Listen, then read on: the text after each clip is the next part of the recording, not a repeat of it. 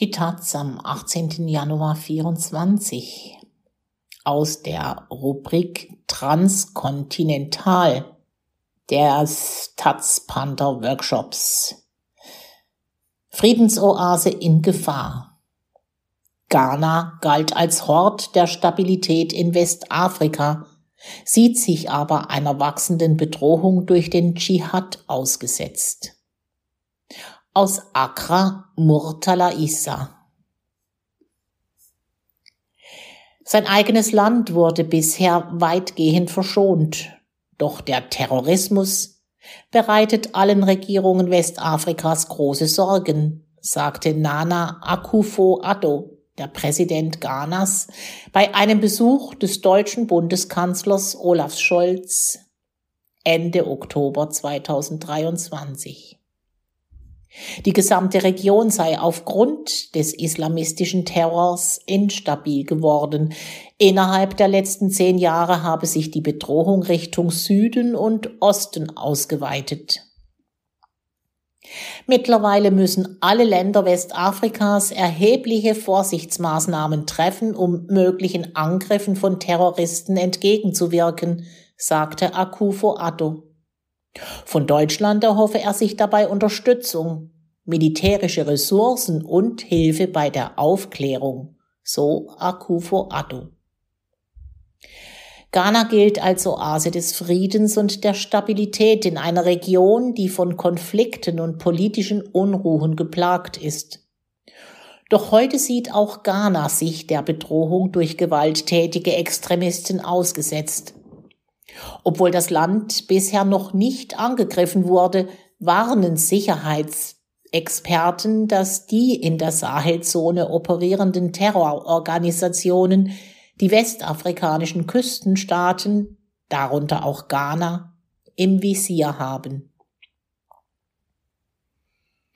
Das West African Center for Counter-Extremism, WACCE, das zu gewalttätigem Extremismus in Westafrika forscht, hält vor allem den Norden Ghanas für bedroht. WACCE, WACCE Direktor Munturari Mumuni Mukhtar sagt, die Kombination aus durchlässigen Grenzen, ethnischen und religiösen Missständen, sozialen und wirtschaftlichen Herausforderungen bereitet den Sicherheitsexperten in Ghana große Sorgen. Es gebe ein großes Entwicklungsgefälle zwischen dem schwach entwickelten Norden und dem Süden Ghanas. Die Jugend im Norden sei daher anfälliger für Radikalisierung. Im Norden Ghanas gibt es weniger Beschäftigungsmöglichkeiten. Das erleichtert die Rekrutierung der Jugend durch gewalttätige extremistische Organisationen, so Mukhtar. In Ghanas Nachbarstaaten Guinea, Togo und der Elfenbeinküste wurden seit 2016 mehrere tödliche Anschläge verübt. Große Teile von Burkina Faso, Ghanas Nachbar im Norden, werden von Terrorgruppen kontrolliert, ebenso Niger und Mali. Die Gewalt in Burkina Faso hat über zwei Millionen Menschen vertrieben, von denen ein Teil nun als Flüchtlinge in Gemeinden im Norden Ghanas lebt. Einige von ihnen berichteten, dass bewaffnete Männer ihre Dörfer überfallen, die Männer ihrer Gemeinden getötet und ihre Häuser angezündet haben. Der deutsche Botschafter in Ghana, Daniel Krull, der Flüchtlingslager in der Upper East Region Ghanas besuchte, sieht dringenden Handlungsbedarf. Doch es sei von zentraler Bedeutung, dass jede Lösung in der Region von Afrikanern für Afrikaner entwickelt von Afrikanern getragen und von Afrikanern umgesetzt wird, sagt Krull. Im Kampf gegen den gewalttätigen Extremismus hat das Land eine Reihe von Maßnahmen ergriffen, darunter eine Kampagne mit dem Titel Sieh etwas, sag etwas. Sie soll die Bürgerinnen sensibilisieren. Ghanas Sicherheitsminister Albert Khan Dapa, sagt, er zähle darauf, dass die Öffentlichkeit die Sicherheitsbehörden dabei unterstütze, das Anschlagsrisiko zu senken. Ghana hat sich an multinationalen Militäroperationen beteiligt, bei denen Hunderte mutmaßlicher Terroristen entlang der Grenzen zu Burkina Faso, Togo und der Elfenbeinküste festgenommen wurden. Die Finanzierung solcher Maßnahmen ist für Ghana und seine Nachbarländer eine große Herausforderung. Die EU startete im Juli 2022 das NORPREVSEC-Programm gegen Gewalt bei Wahlen und um die Nordgrenze gegen Terroristen zu sichern. Ein Schwerpunkt liegt dabei auf der Nationalen Kommission für politische Bildung, die Aufklärungsarbeit leisten soll. Unter anderem werden Journalistinnen geschult, um besser über die Bedrohung durch gewalttätige Extremisten berichten zu können. Gleichzeitig sollen die Medien der Radikalisierung der Jugend entgegenwirken. Auch für Lehramtsstudierende gibt es entsprechende Fortbildungsangebote.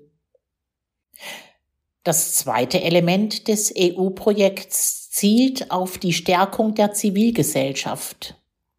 Federführend ist hier die in der Schweiz ansässige NGO Coginta. Sie versucht, Akteure wie das House of Chiefs, ein Zusammenschluss lokaler Führer, im Kampf gegen den gewalttätigen Extremismus fortzubilden und zu stärken. Im Norden haben wir es mit Konflikten zwischen Häuptlingen, Landbesitzern und Bauern zu tun, sagt der Coginta-Teamleiter Father Clement Appengur. Es liegt im Interesse der internationalen Gemeinschaft einschließlich der EU, Ghana bei der Bewältigung dieses Problems zu helfen. Die mit 10 Millionen Euro ausgestattete Norprevsec-Initiative sei nur ein Tropfen auf den heißen Stein, meint der ghanaische Sicherheitsanalyst Adib Sani, Direktor des Chatikai Center for Human Security. Ghana steht am Scheideweg, so Sani. Das Land sei zum Puffer zwischen den Terroristen und der freien Welt geworden und brauche Unterstützung. Die ghanaische Regierung könne dies nicht allein schaffen und brauche mehr Mittel.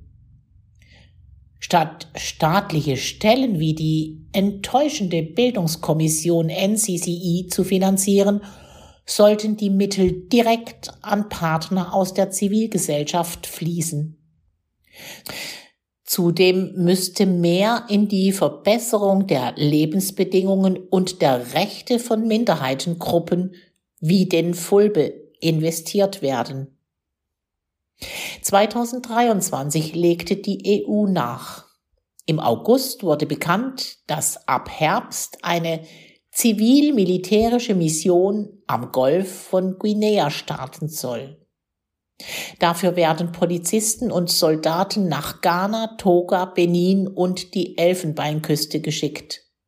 Unter anderem sollen sie Einsatzvorbereitungstraining für Antiterrormissionen anbieten.